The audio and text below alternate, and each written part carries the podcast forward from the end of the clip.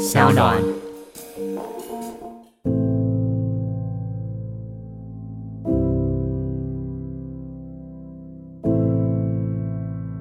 我们的孩子在这样的环境长大，他再大一点，美丽湾度假村营业了，一个晚上一万块才可以住的房间，然后开着很高级的车子进到我们的部落里面，我们的孩子的价值观会长成怎么样？我们只能想象到钱呢、我们看不到我们脚下踩的这一片沙滩的美好的价值，我们就是我们怎么样变成有钱，我们怎样开厉害的车。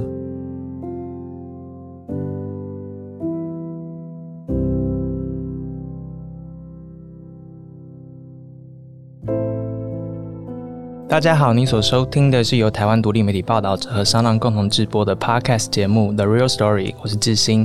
在这个节目里面呢，我们试图让你看到很多调查报道的发现，我们也会邀请你一起跟我们跟受访者对话，直接听见许多事件当事人他自己的声音。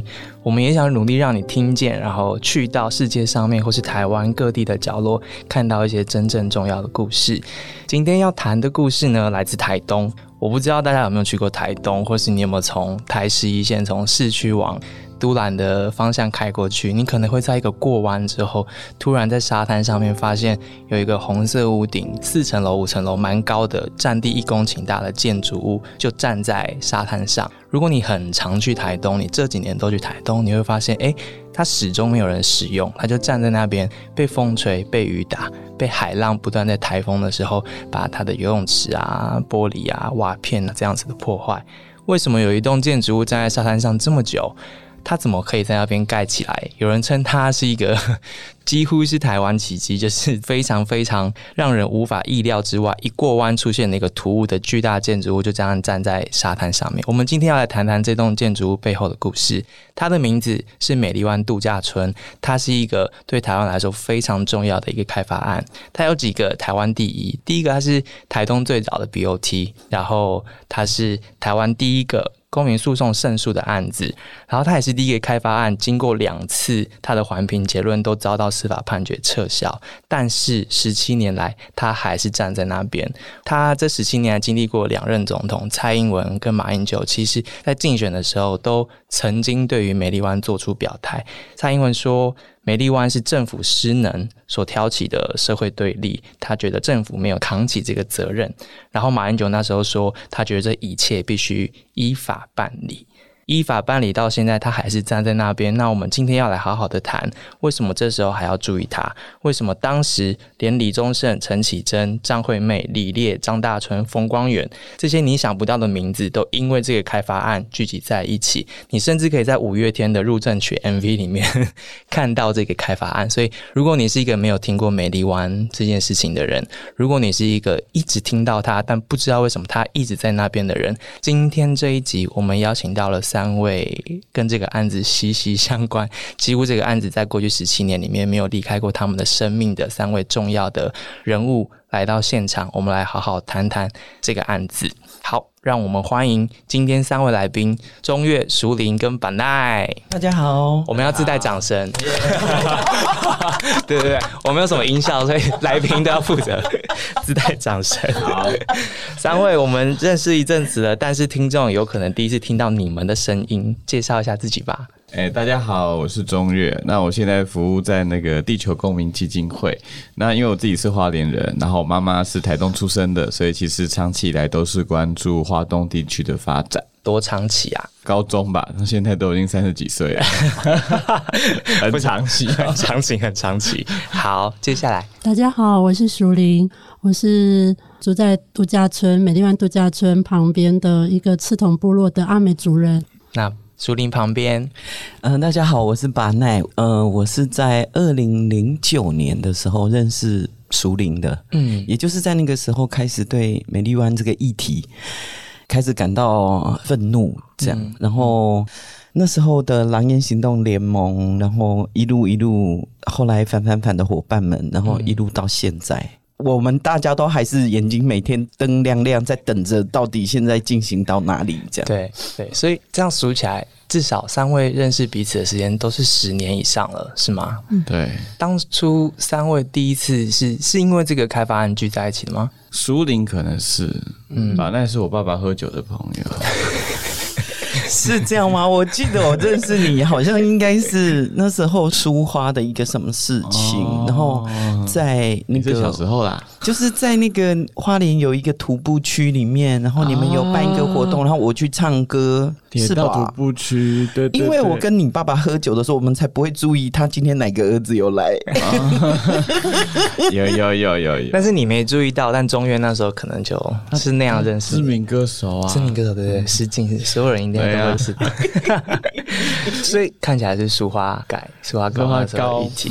如果是这样的话，看起来应该是。那你们跟苏林的相遇是什么时候？其实认识熟林都是因为那时候在讨论美丽湾嘛。哦。呃，应该说我们知道这个事情这样子，然后就是大家有一些那个那时候也没有 Facebook，都是 email 的群组里面 就会有熟林里面会写信出来这样子，然后就那当然就是其实认识这个人对的名字，可是不见得看过他这样子。那应该是有时候我记得好像是去跨年还是什么之类的，就反正有一年跨年我们就在三元的海边跨年。嗯。然后那时候比较开始有认识啊，聊天啊。那是东华办的，嗯，那是二零零九、二零一零吧。你看，我们要说这个十七年开发案，就都要进入一个讲古的过程，就是要提到当初大家怎么认识的。苏林是一直住在台东，然后在自己的部落。就是从日本回来之后，嗯，那怎么会开始跟把奈或者是地宫的中原这边开始有接洽？是你主动去跟他们联络吗？呃，一开始抗议美丽湾的时候，我们真的人很少，嗯，就是少到就是警察总是比我们多，这边说的是台东的警察，所长都会来关切你这样子，嗯，然后我们就会尽量找就是。最初的话就是爸爸妈妈一起，然后当时还有大院环资的朋友，然后我们又去找了一些亲戚，我的都兰的表舅叫林达爱老师，跟凡奈他们很熟，他就有一天告诉我说：“哎，那个有一个狼烟行动联盟在都兰糖厂办了一个类似论坛的一个活动，是。他说你可以去找他们啊，找他们就是。”支援你这样子可以帮助你的人，所以我们那天就去了都兰糖厂，然后我就讲了这个美丽湾的这件事情给他们听之后，那普哥就很讶异，哦，原来有一个开发案就在那个海边，可能也很好奇为什么呃已经盖到一半了，怎么都没有人发出过声音？是这样。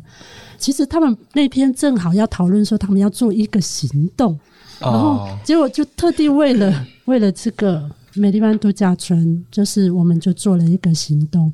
其实刚好那个时候有监察委员要下来台东，所以我们那时候就也是人很少，但是至少比我们的之前的人多一点点。这样就在市区，我们就拉着布条一路进到台东县政府去澄清。这是二零零九吗？差不多，差不多啦，差不多，对对对，对。二零零九那时候是 BOT，BOT 是二零零四年签订的，所以那时候建筑物还没有全然的。站起来盖好，已经已经已经站起来了。零九年九六都已经差不多，九六九七，然后一直盖盖盖到二零一二年才不能再盖下去，差不多也盖完了。差不多，其实主建主体大概就是零七零八年都都盖完的，然后剩下就是它里面啊，就是它因为它是饭店嘛，所以就什么床啊什么这种，就里面内部设计，所以。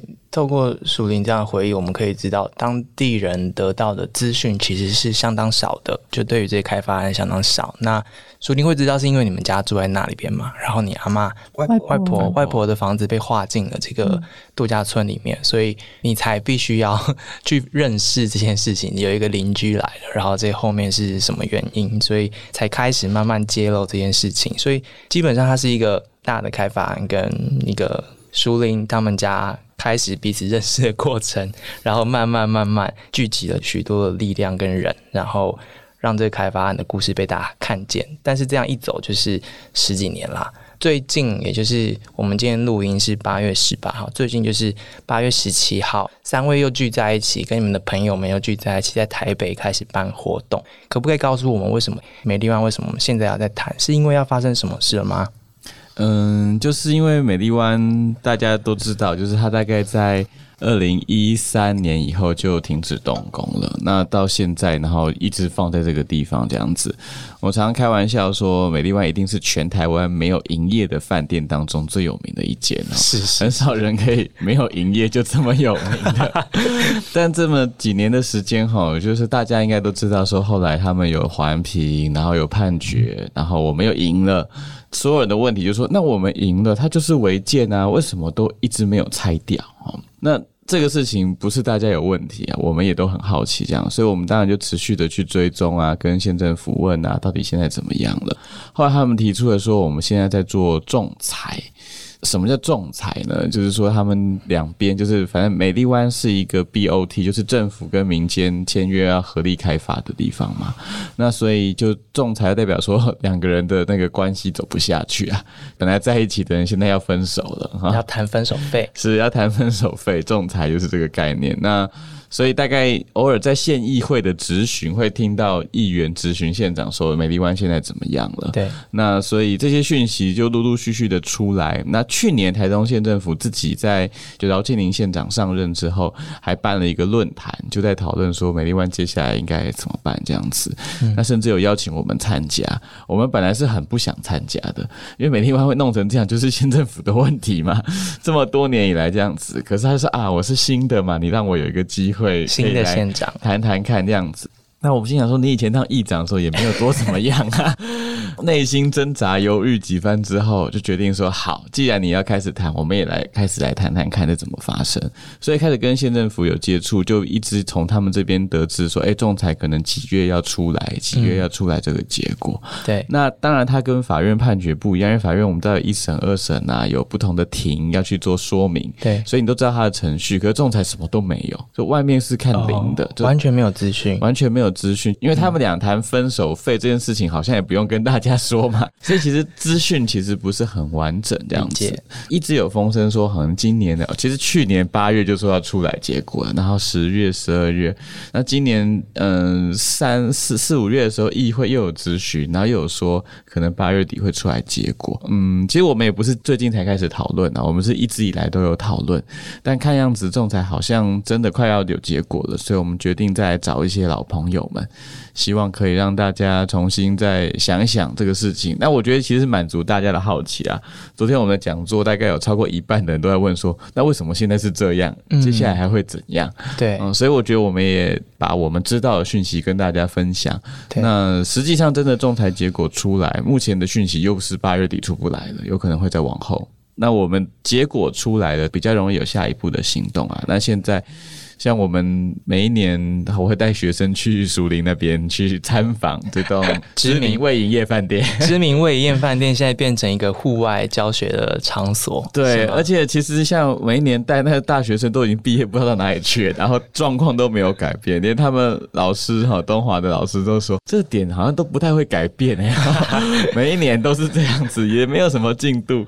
对对，所以我们也也也在观察，或者是那当然熟林住旁边。那感觉更不一样，就一直放在那个地方，然后也没有人用，所以其实接下来怎么办，也是我们心中长期的好奇啊。那只是现在想要把这个问题也丢出来，跟大家一起讨论。接下来可能还有系列的实体的讲座跟活动，欢迎大家一起参与这个讨论，跟一起理解一下现况到底是怎么样。其实现在在谈分手，大概就是要先回到那时候为什么在一起啦。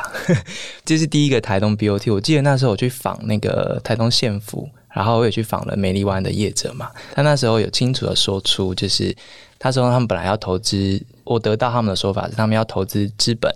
但是资本那边被剑湖山拿走了，那时候县长就说：“哎，那不然我们带你去看另外一个在沙滩上面的，就是整个东海岸其实很多地方都是东莞处的嘛，也就是中央的。但是这一块山原沙滩呢，当时候山原海水浴场是属于县府的，所以县长那时候就很开心的带着美丽湾集团的老板说：那不然来看看这块地，你要不要这样子？那看了就觉得很开心啊，因为那么漂亮的沙滩，所以按照美丽湾当时的说法说。那我们就依照政府的邀请，然后来这边进行投资。所以如果去看当时候 BOT 签的案子的话，那时候签的是三元海水浴场的营运，所以当时候美丽湾所提出的其实是一个海水浴场的营运计划。公告十五天之后，这个 BOT 就签下去了，所以两个人就正式在一起了。但在一起是为了营运这个海水浴场，只是说后来经过一些公文的来往，然后规则的变化，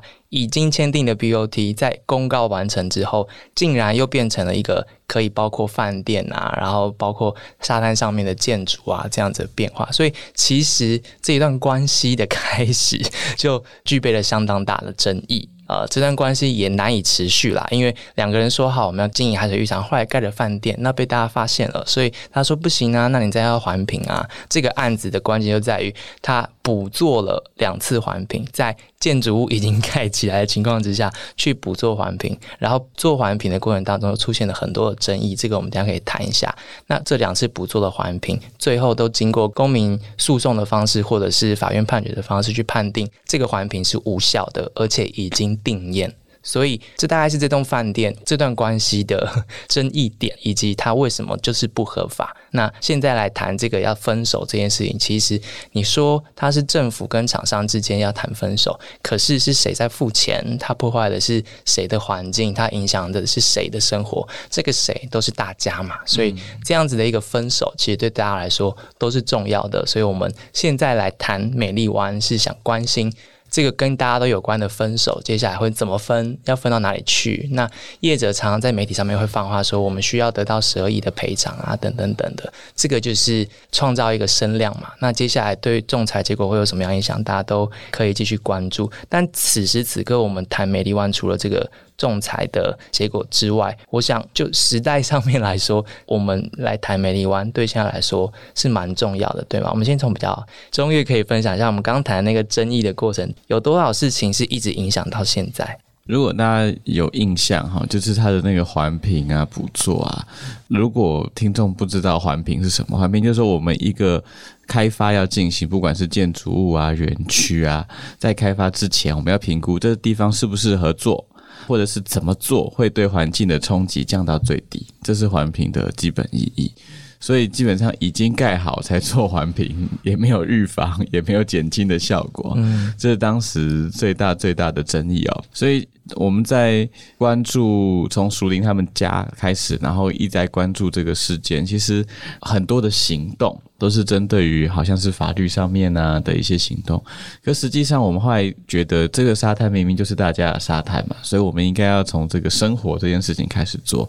所以当时呃，苏林啊、板奈啊做了很多哈，跟一堆伙伴们在沙滩上啊过夜啊，办一些当地人才会有的跨年活动、音乐会。等等，好好说一下这些，对对，这些很好玩的事情，这样子，然后所以使得大家都关注了。那这个大家都关注呢，就刚刚志兴有提到，就是当时县政府带着这个美丽湾的业者去海边看的时候，不是只有带他，还带很多人去。所以其实整个三元海边哦，这现在还有这个三元中旅滨海度假村、黄金海度假村。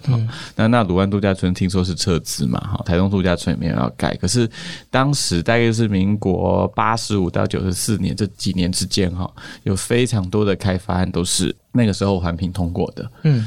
那这些开发案通通都没有继续做，是。原因也很简单，就是因为大家觉得投资下去，因为我圈一块地是一回事，对，但是我真的要把建筑体盖起来是上亿的经费嘛，对，啊，没有人要盖起来之后，最后是不能用，然后美丽湾是第一个下去试的，结果就惨遭 这个社会的关注，哦，所以其实，在后来几家开发，因为这些抗争行动，或者是这些公民意识的觉醒，所以大家都比较不太敢投资，所以美丽湾这件事情是不。不止关于美丽湾，是所有旁边的开发案都在看这个案子。没错，就是都兰的成功的都都在看这个案子这样子。那后来大家如果有印象的话，就是二零一二到一四年之间，其实是陆客大量来台湾的时候。对，然后那时候都是团客游览车嘛，环岛七日游哈。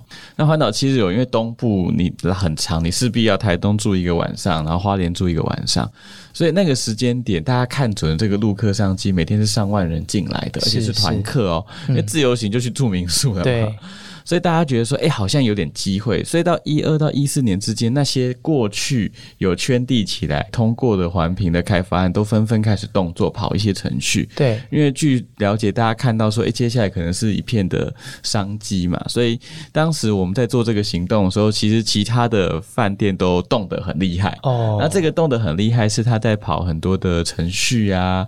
辅做环境差异分析啊，但也因为这些大型的这些。社会的抗争或者是关注，所以这些案子在实际审查的时候都遭到，因为其实都坦白说，海边盖饭店风险都很高啦，所以其实审查的时候都有受到比较完整的审查，然后民众的关注，所以现况下这些饭店实际上真的盖起来或是真的开始盖的大概都没有，那甚至有一个是在成功北边哈这个美山部落的山坡地上面，本来也是一个看海的高级的做旭塔观光。旅馆，然后今年发现他要卖地了，就是他 要脱手了，对他想要脱手这样子。然后前阵子在就上个礼拜才看到他环评自己提出撤销，因为那才好脱手。嗯，所以可以看得出出来，就是这一系列，然后走到二零二零的当下，哈，确实，当然现在疫情的关系嘛，所以观光看起来看不到什么接下来的风景。可是实际上这些行动确实也。某种程度让民众知道说，东海岸应该就是东海岸，不是地中海旁边盖了很多民宿，或是盖了很多大型的观光饭店的东海岸，所以它确实影响了观光行为，甚至投资环境。对，所以这也是这几年行动下来到现在为止很大很大的一些改变。那另外一个部分就是这几年我们开始认识都兰部落，嗯，我们开始听到生态旅游。对，当时在一二一三年的那个旅游环境，这些词都不太是常常。会出现的都兰的朋友都说，以前他都只知道水往上流，不知道都兰部落。但是这几年也因为这些行动，随时的部落的文化，所谓的小旅行啊、轻旅行啊，开始的发生，所以确实观光环境也因为这些行动，慢慢的有所调整跟改变。那这个都是我觉得看到时间轴拉长之后，会发现其实当时的这些行动是很有价值跟意义的。当时的行动其实也跟那时候呃都兰湾那边一度传出要重启。那个开发，都兰比的开发，对对对，那个时间点有重叠。那时候我去问就是苏米恩的时候，他也是谈梅丽湾，然后谈到这个，他就是那时候提出阿米斯音乐节啊这些的构想，所以大家可以看出今天谈这个故事后来的影响。苏林跟把奈那时候有料到自己在处理的这一栋建筑物有这么多人在看吗？就是它的影响范围有这么大？就是你们在党的这个开发案，其实后面代表更多更多的开发案，在那当时啊，其实。苏林一直都是很积极的，无时无刻可以找到可以再试试看、再试试看机会的那个状态。可是我们毕竟就是一个老百姓，比如说我就是一个歌手，那苏林去日本念书，念完回来也在想自己的人生要去哪里工作，可是就背着一个这么大的议题。哦，我们就是像姐妹一样，还有她妈妈这样。那时候其实对我们一般老百姓要去理解什么叫做促参法。就是所谓的 BOT，你光是看法条，促进民间跟政府开发一起开发，光是要理解这个字，其实是非常难想象的。对，到底什么是民间跟政府要一起开发，这是什么事情？对，后来再弄清楚，哦，原来是要弄海水浴场啊，就比较能理解。但是里面就是就是五轨搬运什么东西，弄来弄去就变成一个大饭店。对。我们，我那时候虽然我我也是一个很很新手的，要要跟社会大众讲说这个事情很重要很重要。同时间，我们台东也有核废料的议题，是蓝屿也有核废料的议题。然后那时候的社会氛围其实是很保守的，就是你要跟一般人讨论这些公众的议题，人家就会用一个很奇怪的眼神看你，一副你是一个暴民这样。那时候的。台湾社会跟现在的台湾社会是真的不一样的。对，现在台独大家都在谈，那时候没有人敢把它拿到台面上谈。这是我很想要特别要提出来的一个整个社会氛围不一样的状态。那时候我们跟苏林每一次只要有机会碰到面，他就开始把他的 idea 丢出来，然后我就听了就会八条线，我就觉得八条线真的很多，真的真的要这样弄吗？真的要这样弄？我们真的要去找那个谁吗？我们这。就是苏玲是无时无刻只要一看到我，他就会把他每天都在想的事情拿出来。后来后来，我觉得我们运气很好的是，我们总算有能力整理出大事记了。哦，因为有一个好朋友，他去美国留学，他要写他的博士论文，然后他就选了这个促餐法，他就选了这个议题，哦，他就很认真去看所有的公文，他就去整理出。谢谢他哎，真的，我觉得他是非常非常关键的一个 一个念博士的一个学生，我觉得他真的太重要的幼龄对，他整理出了那个大事记，对我就总算懂了。对，我那时候就是看他的东西耶我，帮助很大。算懂哦，原来这个开发案的开头是这样这样这样这样。那时候已经过了好几年，我真的觉得一路上就是有一个 有一些很神奇的、很很 key person 在那里出现。我觉得要不然我们大家，比如说我是唱歌的，然后也有画画的，然后也有做那个漂流木创作的，嗯各种各种。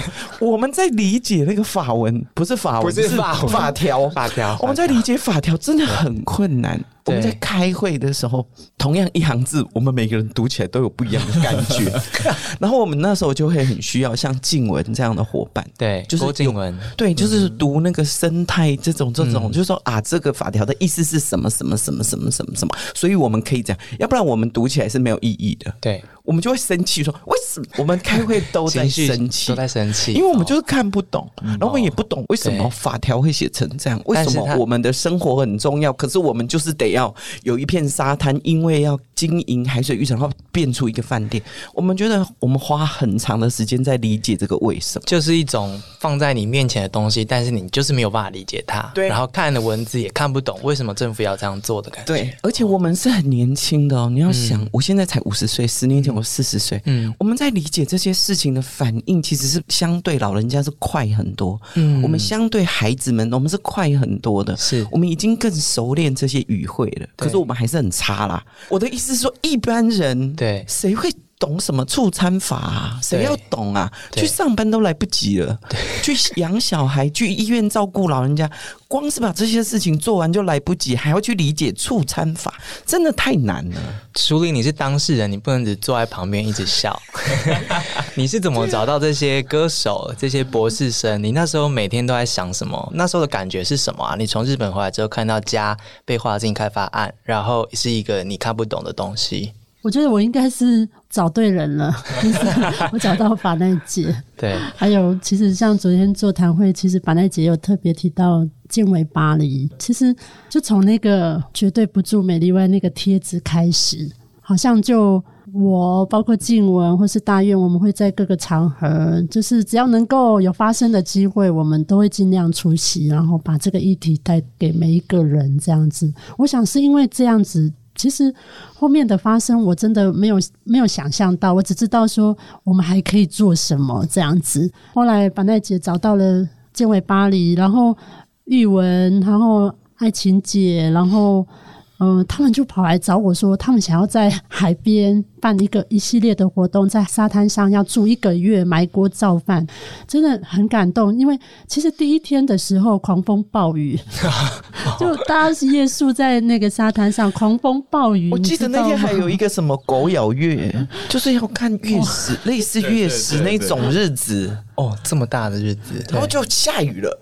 对，然后大家都被淋湿，根本没有睡觉。你们的开头很很不顺利，耶所。以其实我们一直都没有很顺利过、我们包括在凯道 办活动的时候，也是很冷又下大雨，从来没有好过啊。从来没有好过，听起来好好难过。这不是你，你之前没有常做这种社会运动或抗争，所以你要怎么去跟人家到处说？哎、我家旁边有这件事，在十几年前，你要怎么说啊？其实我我蛮内向害羞的，对认识我的人大家都知道。可是我自己也很难说这个事情，只是我觉得，因为就是住在那个旁边，然后这个沙滩上所有的事情都是我每天都会看到的风景。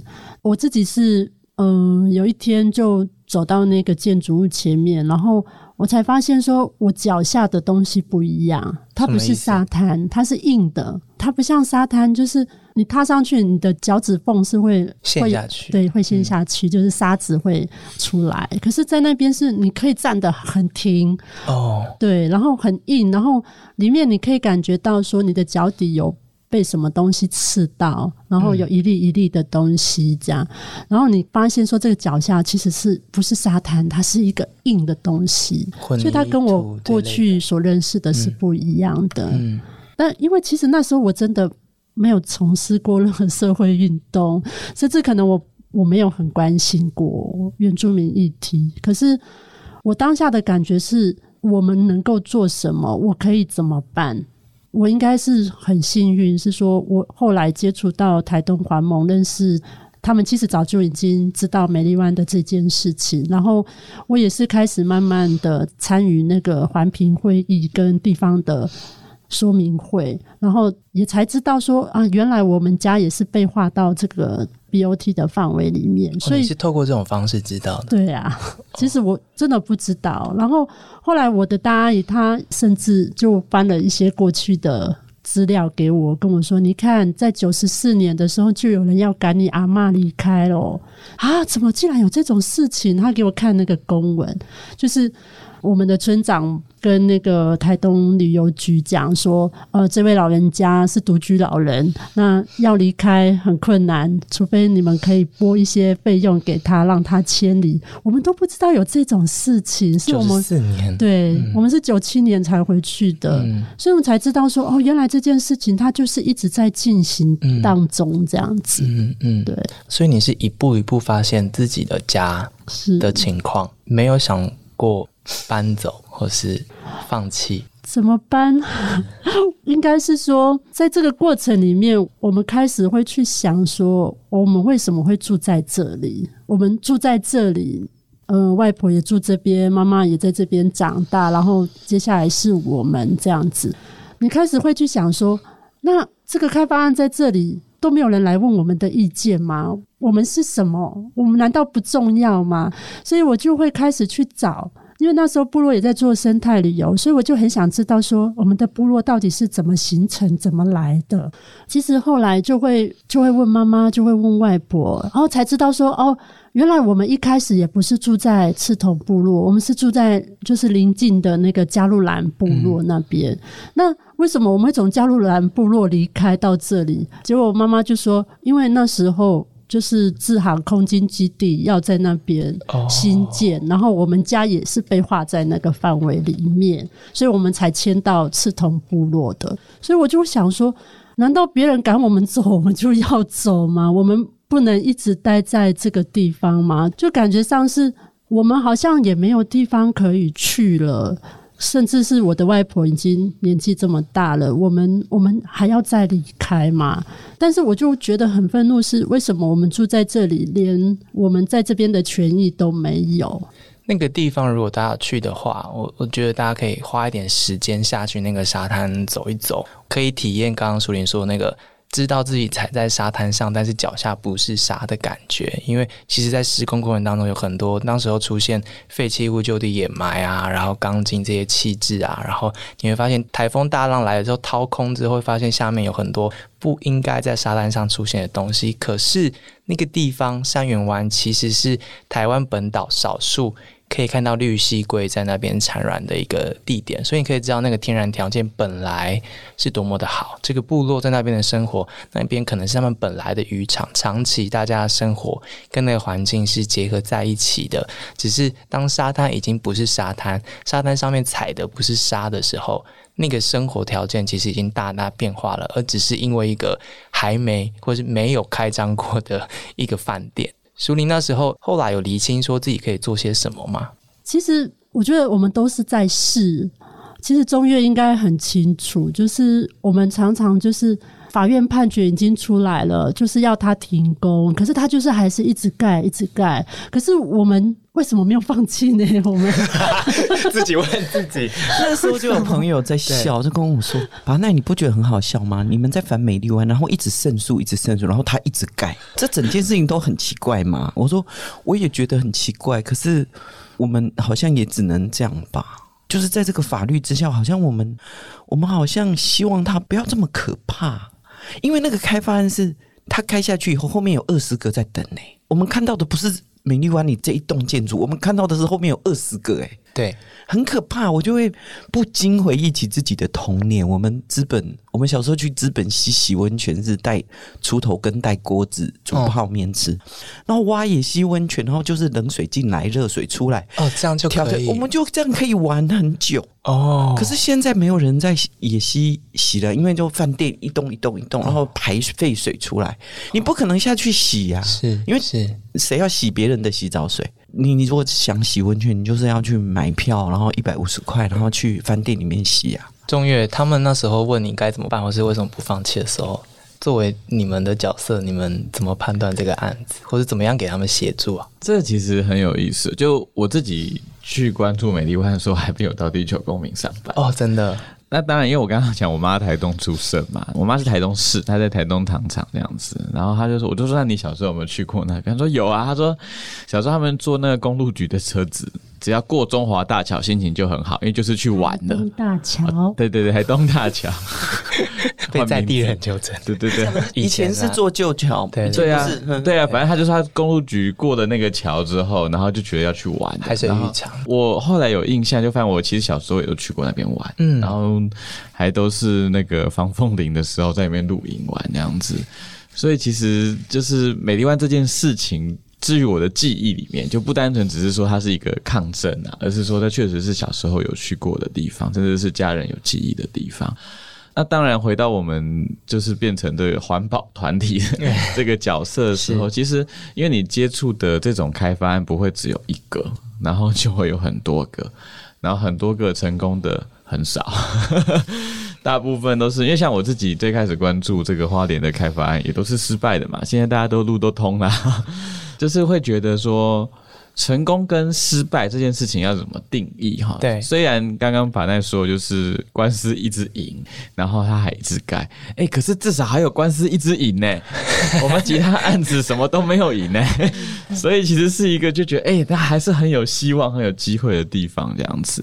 那只是就会来讨论说，那怎么样？譬如说，最开始都是只有我们住附近的人，或者是关注环境的人关心嘛。所以就一直在想办法。那尤其是又有知名歌手在里面的时候，就想说，我我印象很深，这我一定要讲，就是是我以前很喜欢听把奈的歌，在我还没有认识他之前，然后后来就会去听他的那种小的演唱会。那后来他就认识嘛，可是也不是很熟。你想想看，你要跟你的偶像。然后谈论一个事情的时候，偶像会问你的时候，那心情是很紧张跟压力蛮大的。对，然后后来我记得有一次是我们不知道在拿台北什么一个小的场地表演这样子，然后他就唱唱唱唱唱唱，然后他就很想要讲美丽湾这个事情。对，我当听众，我是买票进去的听众啊，他就说：“哎、蔡宗仁，你上来讲一下 发生了什么事。”他说：“哎、我有买票，我在听人家唱歌。”知名歌手，你怎么可以这样子对观众？可是他就是有能力让大家容易理解啊。哦，因为因为我们会有很，就是台东碰到很多议题啊，有的时候我就会专程写一个讯息，哎、中野现在立法院那个 那个废核的事情到底怎样？他就会开始分析给我听，结论可能会是说，告诉你现在是假议题，不要太认真。他们立法院现在在演，就是这是我们没有办法判断的。是就很多时候我们就是得拜托他们长期在关注，然后有那个专业分析的人，对我们来讲很难呢、哎、我觉得一般人真的很难想象对抗一个不合法的开发案，感觉意思是说。他得做些什么才能创造这个赢面呐、实质上是什么？一般人很难想象说，好好好，那我现在要挡下这个开发案，那现在是有一个手册，是我要怎么挡下它吗？以美丽湾来说，当时候做了哪些事情创造这个赢面？我觉得手册都不管用，不管用，哦，就是坦白说，我们那时候在关注，后来在环保团里工作嘛，觉得因为刚刚讲一支胜诉是很少见的，很少还有就是你在法律上打得赢的东西。然后二来是我也觉得关注的人逐渐增加，而且那个扩大的效应是蛮好的。所以会觉得说，哎、我们好像可以把这个事情持续的来说，加上后面有压力，所以你说有什么策略想法吗？你说当时也不要说有 podcast，那时候连 Facebook 都不是很流行的哇，超难呢、所以你要怎么样扩张那个效果，我们最开始是刺桐部落格嘛，就是我不知道现在还有多少用，都用部落格做串联，对，然后做了很多的行动，都现在看起来都是上个世代的人的事情这样子，但是一步一步在当时是有效果的，然后有人关注的，然后嗯，其实最困难是因为。案发地点在台东。哦，然后所以其实要把人带到台东不是一件容易的事情，就是你要同时去台东不太容易，所以其实那时候也开启了就是在台北的战线，就是怎么样在台北上跟媒体啊、跟大学的课堂啊、一些演讲啊、咖啡店啊办一些讲座啊，嗯。那个想象的还不单纯只是美丽湾，而是整体这个东海岸的开发。所以我刚刚是说手册无效，是因为其实工具一直在更新。就传播的媒介一直在调整，可是把这个讯息告诉更多人的这样子的概念，是我觉得到现在我们都还在在做的。在美丽湾之前，没有人能够想象一个台东海边的一公顷的开发案是可以引起全国的关注的。是对。现在大家谈资讯站，其实那时候布洛格时代的资讯站就已经开始了。我记得那时候你去搜寻美丽湾的话，其实会先看到。业者的网站，嗯，然后他们会有整理的大事记这些，然后就会看到在刺桐部落格上面会有完全不一样的说法。所以，对一个对这个议题不理解的人，在没有社交网站之前，网络上面的资讯啊，这些其实就是关键的。更不要说在地的资讯上面的揭露或是影响。这个开发案的发展过程，其实这么多年来对在地的影响是什么？他怎么控制大家得到的？资讯，还是说他怎么让大家的想法是有一些不一样的变化？现在讲到这里，我想到一个事情，就是在二零一二年十二月二十二号那一天，就是在台东县政府那一个环评，我们在场外嘛，我们是反对美丽湾的，但是我们对面就在县政府的门口呢，那个是支持美丽湾开发案的，一样都是我们的主人。其实那个现场，我我到现在想起来，我都觉得。怎么会怎么会这样？因为你前面中也提到的是那个工具的更新啊，什么什么，其实对我们真正生活在在地的人来说，是什么工具是没有意义的？你是用 Facebook 还是用现在这种网络可以听的，是没有意义的，因为我们会直接接触的是可能是我们的村长给我们的资讯。那我们一定要跟这些跟公务门来往很流畅的这些公务员们保持很好的关系，这样当国家资源要进到部落的时候，我们才不会被漏掉。哦，像熟林这种家。什么叫这种家？这种 这种那么黑的家庭啊，就是当政府有什么什么事情，可能某某某福利政策要进来的时候，他们就会可能被忽略跳过。你说因为开发案的关系，就是它就是一个反的嘛，它就是一个很黑的嘛。这种事情的时候，大家就会不想要接近它。比如说，可能要呃三倍券啊，就可能不会来特别跟你讲说你要带健保卡去去那个邮局，然后先登记什么，可能就不会有人跑来跟你们家讲，就是你会漏掉这个资讯。在乡下，那个资讯的那个是不一样的，嗯，是很就是人跟人的关系的。因为像村长，他也会现任村长，他也会很认真跑来你家，因为他可能想要连任呐，嗯嗯。然后就是这种人情，是我们就是活在这种人情里面，人情里面去说一个不一样的意见多难，他会一直淡化那个。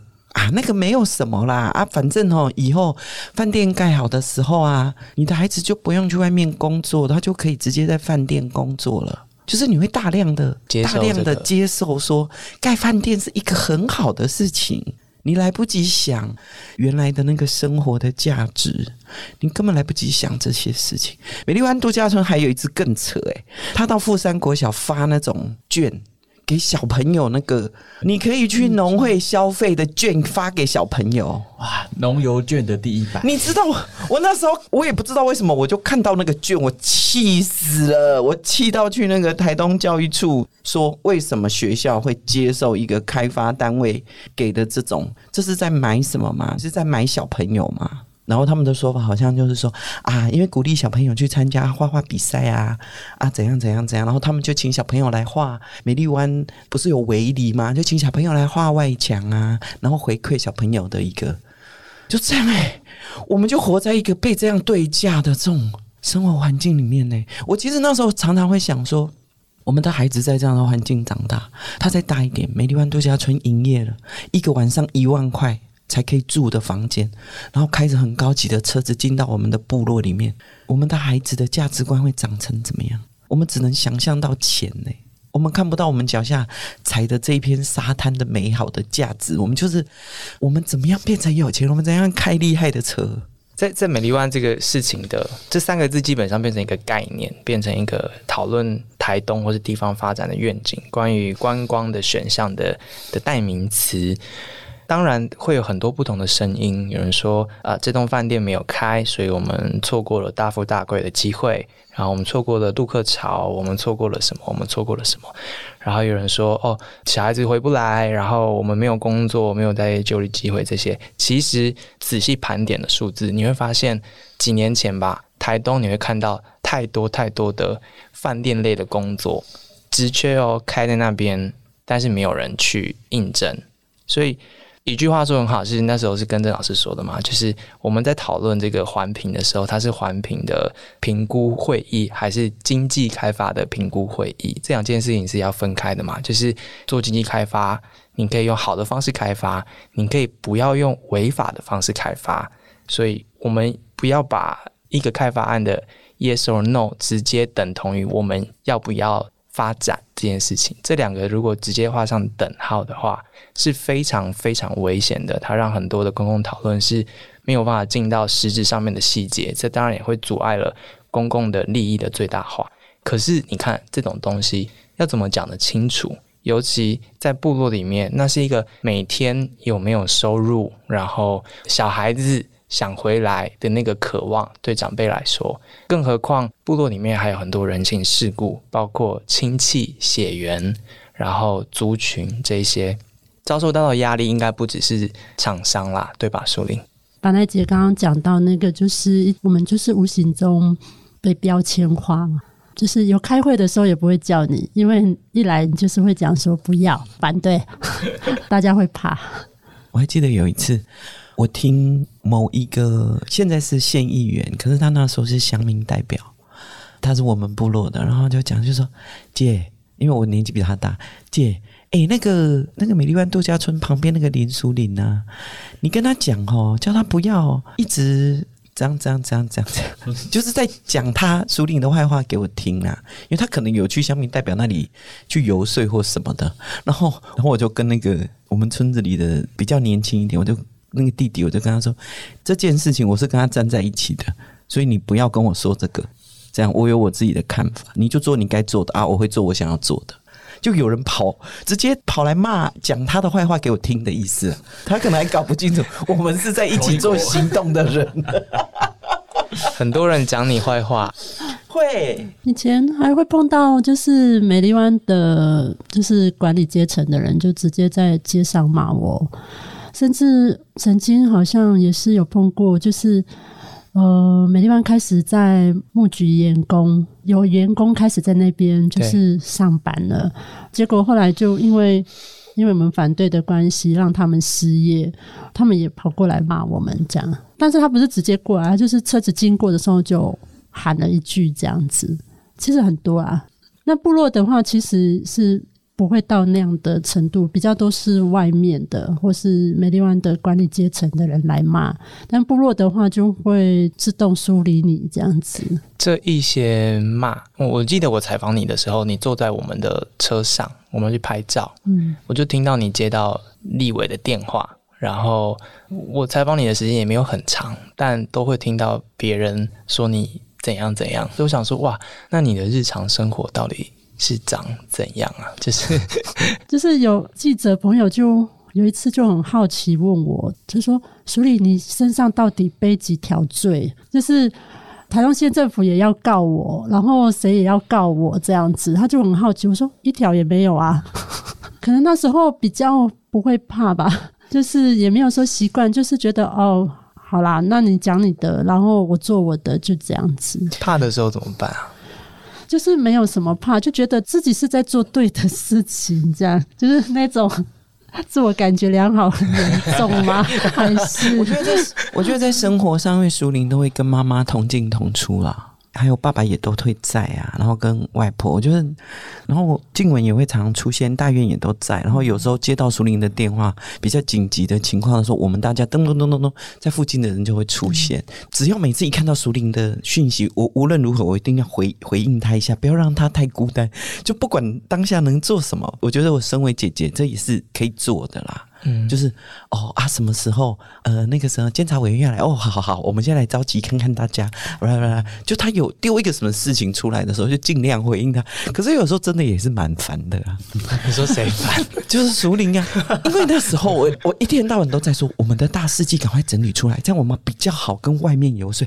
我们赶快整理这个，我们可是那真的太专业的，对，那个整理那个东西真的太专业，所以那个事情拖了很久。所以我觉得所有的一切开始反转。真的是那个大师级幽灵整理出来以后，我觉得我在心态上作战的心态上是不一样的，就是不管啦，反正他就是违法啦，就是一定要往前冲，我觉得就很变得很不一样了。然后还有一部分是我记得有一次我们在沙滩，那时候在那个我们两百人，嗯，百人百人百人为例，就有一个在沙滩上的行动。我记得那有一天晚上刚好是钟胜雄在。嗯，我们就每天晚上，我们住在那里睡觉之前，我们一定会花很长的时间讨论，乱讲讲东讲西，乱七八糟就讲很久这样。那美其名叫开会啊，可是精神非常的破碎。然后那一天阿雄在，他就讲说。他觉得，嗯，因为他在台北嘛，在台北工作，然后他觉得现在还没有那个被讨论的氛围。其实我们很努力在台东做什么做什么，其实是他就是直接回馈我们说，他在台北的生活圈其实离这个议题非常非常遥远。我印象很深。然后那时候，因为我们比较熟练策略的其实是马耀比后，那一天他刚好也有在，他就说。啊，那我们先这个礼拜哈，我们先来好好的运作一个百人为例的事情。然后我们过两周，我们就来弄一个千人牵手吼海洋，就是对我们在台东的这些朋友来讲，哎，有这些很关键的人在那个关键的时候帮我们整理了什么，所以我们就是做行动就好。再透过像这些朋友。他们至少对格局啊比较有概念的人呐，就帮我们把事情整理的比较有格局的样子。其实我们在那个当下没有，我们就是说，好，我们明天要做什么？我们明天要做什么？我们下礼拜要做什么？我们现在赶快分工。我们其实就是这样打带跑的，我们很破碎的。对，而且大家其实都有工作要做啦，对，而且都很忙哦，都很忙啦，要去采东西，要去拿东西，要来装置啊，对，然后白天回去做自己的工作，然后天黑的时候回来啊，然后真的，其实。每天都过得很忙很忙很忙，但也是因为这样，那个力量一直在在地开始蔓延扩张，然后他其实后来在记得那时候，整个东海岸还有不同部落之间的支援啊这些，所以慢慢开始有一个串联的动作，从这个种子这个力量开始。刚刚提到的那个钟胜雄大哥，他现在在 UDN 服务，也是一位非常精彩的调查报道记者，大家可以多多看看他的作品。其实我们这样谈。我们忽略一个重要的角色啊！你看你这么辛苦，然后大家做这么多行动，可是面对到的还是最后环评会上面会有一个有条件通过的一个结果，而且还两次嘛。那时候我也在现场，然后你会听见环评会怎么样被操作啊？这一些其实县府花了很多的心思跟手段，让环评这件事情可以按照即使有违法事实的情况之下，它还是可以搬出有条件通过。而这个环评法其实到现在一直还是在台湾不断的持续嘛，它并没有做到真正的跟动。所以可以帮我们分析一下，就美丽湾的案子来说，环评这件事当初为什么会在有违法事实之下还得到两次？有条件通过，只是因为运气好之后，这个都被否决了。但当时候怎么会有有条件通过发生？嗯，美丽湾这个案子，至于环评法有几件很重要的改变啊。一个是因为前面刚刚没有说，但是因为我们现况下在沙滩上这样的土地盖饭店啊，是要一公顷以上要做环评。那当时美丽湾公司取得两片土地。然后他把它合并再分割，一个是零点九九九七公顷，一个是五公顷左右，所以它本来两个三公顷左右的土地嘛，然后把它合并分割。那这个合并分割就被认为叫做规避环评，所以现况下就是任何的开发案，它都是要整体做评估，而不是只是用一个地号做评估。现在不能够再用一样的方式去规，对，就是它整体的开发案不能说，哦因为我有几区，所以不是要分分割一次一。次来做环评。对，我觉得这个环节我补充一下，他除了把地重新割，然后规避环评之外，但他取取得那个建筑建造的时候，他其实又是用两块地加起来的规模，所以它其实达到容积非常的大，因为它是用两块地的方式，但是盖在了小于一公顷的土地上，所以这个大饭店是不用环评的。对，呃，在当时他们用这样的方式来做不用环评啊，所以后来整个在环评法就是新的开发案当中都不能有这种合并分割，或者他土地做分割，可实际上他是用整体园区来做计算的。那在两次的这个。环评的撤销的诉讼当中，哈，其实也奠定了一些很大的基础，哈。那当然，刚刚一开始我们提到，这是全台湾第一个是公民诉讼哈的机制，然后打赢的官司啊。詹顺贵律师对詹顺贵律师哈带着他的团队一起打赢这个官司啊，非常振奋的，就是哎，民众告政府，而且这不是我私人的权利，是一个公共权利被影响，这是一个很大的的胜利哦。那另外一个部分，也就是认定了，就是。现在 BOT 这件事情是政府跟民间合力开发，所以在审查的时候。政府官员的代表应该也要回避，嗯，这是当时我们这个第二次环评，就是刚刚讲二零一二的十二月二十二号这场环评，后来我们打撤销赢得很大的关键哦，就是政府是合力的开发人，所以他不应该球员间裁判，所以其实，在环评的这个法制上面，一来是民间可以监督环评这件事情是有被确立的，然后这个分割啊，在处理这个东西现况下又得到新的一。些规范跟解释，那当然刚刚在讲的这个环评的参加人，就是谁可以参加环评啊，都是很在制度上面很大的胜利啊。但是其实更大的应该是说，我们更认真的，就是民间参与环评这件事情是更认真的。重新来看待，我们有什么样的角度跟角色可以来监督，不管是政府或者是民间的开发这样子。那虽然这个环评这个机制在不同的案子当中有赢有输啦，哈，就是在环境相关的这些开发案当中，可至少让大家也觉得我在机制内输了，我还有一条诉讼的管道，还有一个监督，就是司法对于行政权的这个影响还是有一定程度的。可以加入的部分了，所以我觉得詹顺贵律师从打这个案子，然后一系列他还有他的诉讼的规划，什么时候要打环评，什么时候要打建造的，就是他是很有策略的在完成这一系列守护海岸跟建立法治，好这两件事情同时在做。我觉得到现在到今天回头来看，还有非常多的事情是被当时这个一系列的官司所影响的。这个案子其实仰赖除了在场之外，公民团体、居民，然后民间的力量之外，其实也有很多政府内的基层的公务员的协助跟帮忙，然后还有法界，然后其实那时候的田委员嘛，呃，还有监察委员。田委员跟邱委员，后来其实都帮了很大的忙，然后后来也一系列在推新的法的时候，都看到美丽湾这个案子，然后苏林有十几年过去嘛。现在有比较不孤单吗？在台东？对，就是呃，讨论的时候还有行动的时候，真的是有感觉到不孤单啊。比起一开始就是要自己去听说明会的时候，或是那时候可能你也不知道说你有你的伙伴是谁，就只有妈妈、爸爸这样子，你还要观察说当地人是谁比较支持这个开发案的，所以其实。这个过程里面，即便是刚刚大家有开玩笑说我们反反反开会就是 很很长，但是其实，在那个过程里面，其实我。觉得也还蛮享受的，因为可以听到每一个人对这个事件的看法，或是对于我们即将要行动的这件事情，我们能够怎么做？其实我觉得我们都是互相有得到一些收获，这样子。是大家讨论我们要怎样的未来，我们想要做一些什么，这也是美丽湾在对在地来说一个蛮大的启迪的作用。如果大家想去台东，会看见。很多部落开始有自己的这样子的讨论存在。本来那时候参与是二零零九碰到美丽湾这件事情，所以一直到现在，你后来也一直陆续到持续到现在，都关心很多的公共议题。你自己从美丽湾这场运动里面得到什么？它要影响你吗？我觉得真正在反美丽湾这个议题上面影响我的，其实是伙伴们呐，就是反反反这个公民团体非常非常的特殊，大家的专长就是创作。为什么这一群人要聚在一起？其实我自己的观察是，大家在有一个很关键的时间点，看见了这个美丽湾度假村在沙滩上铺瓷砖。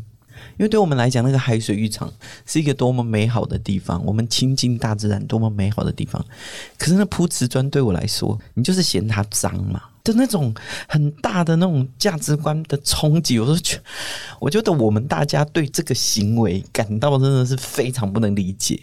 你就是要来亲近大自然，但是你不想要去踩肮脏的沙滩，这样非常非常荒谬。台湾社会就是会有很多很荒谬的事情在发生，我们都很知道的。你的脑袋一直告诉你要去亲近大自然，然后你的行为是不要弄脏你的脚，怎样沙子就很脏吗？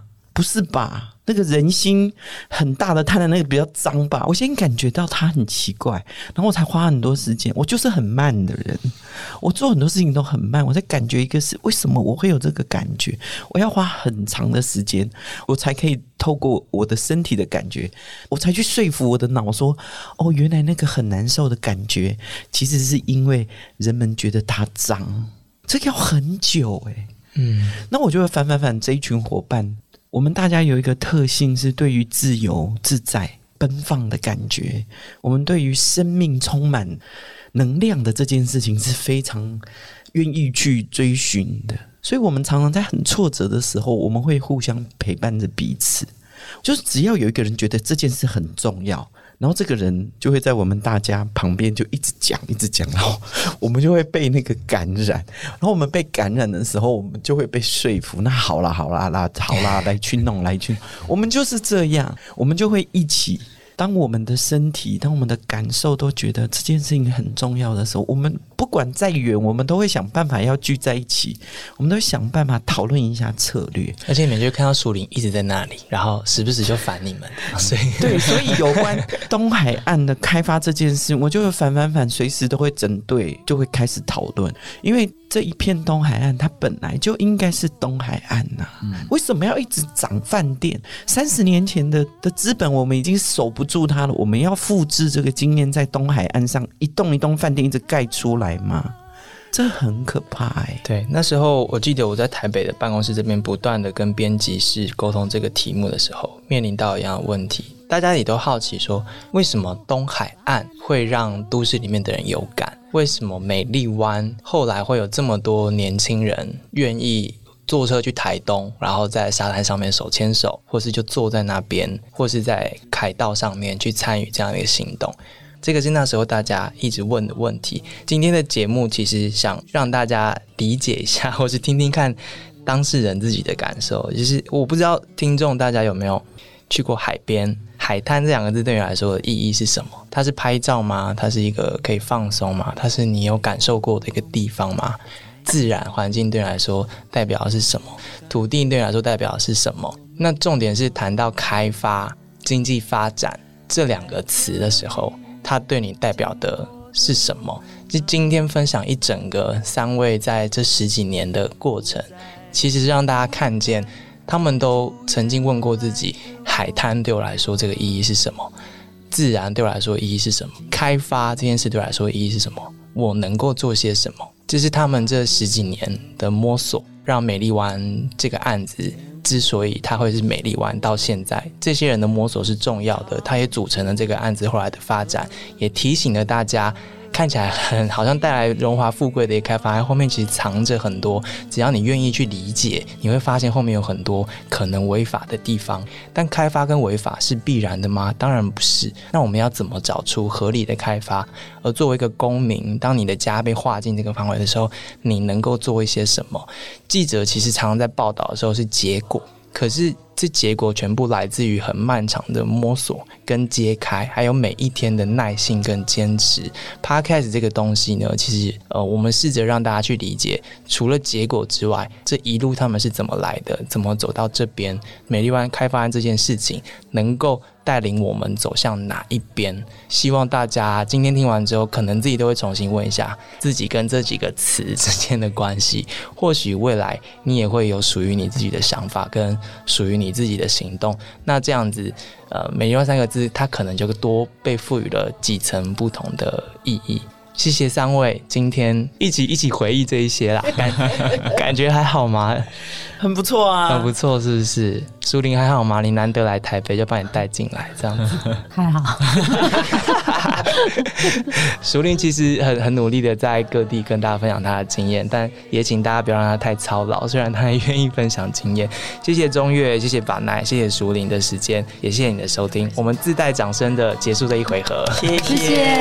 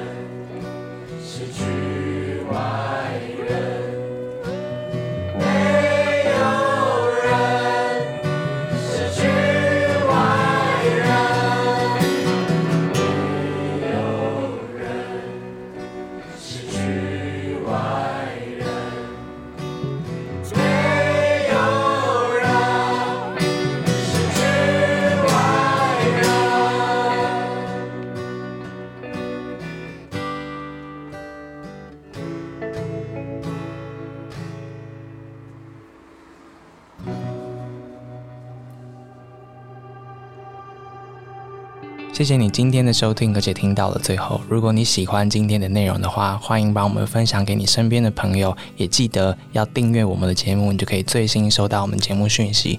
报道者是一个由个人捐款所组成的一个基金会，我们是非营利组织，没有广告，也没有付费墙。我们希望让最重要的事情、最重要的事实，能够以最无障碍的方式传到每个人的心里面跟耳朵里面。这是我们做的尝试。如果你觉得对你有帮助的话，欢迎捐款加入我们，用定期定额的方式、单笔的方式成为报道者，和我们一起前进。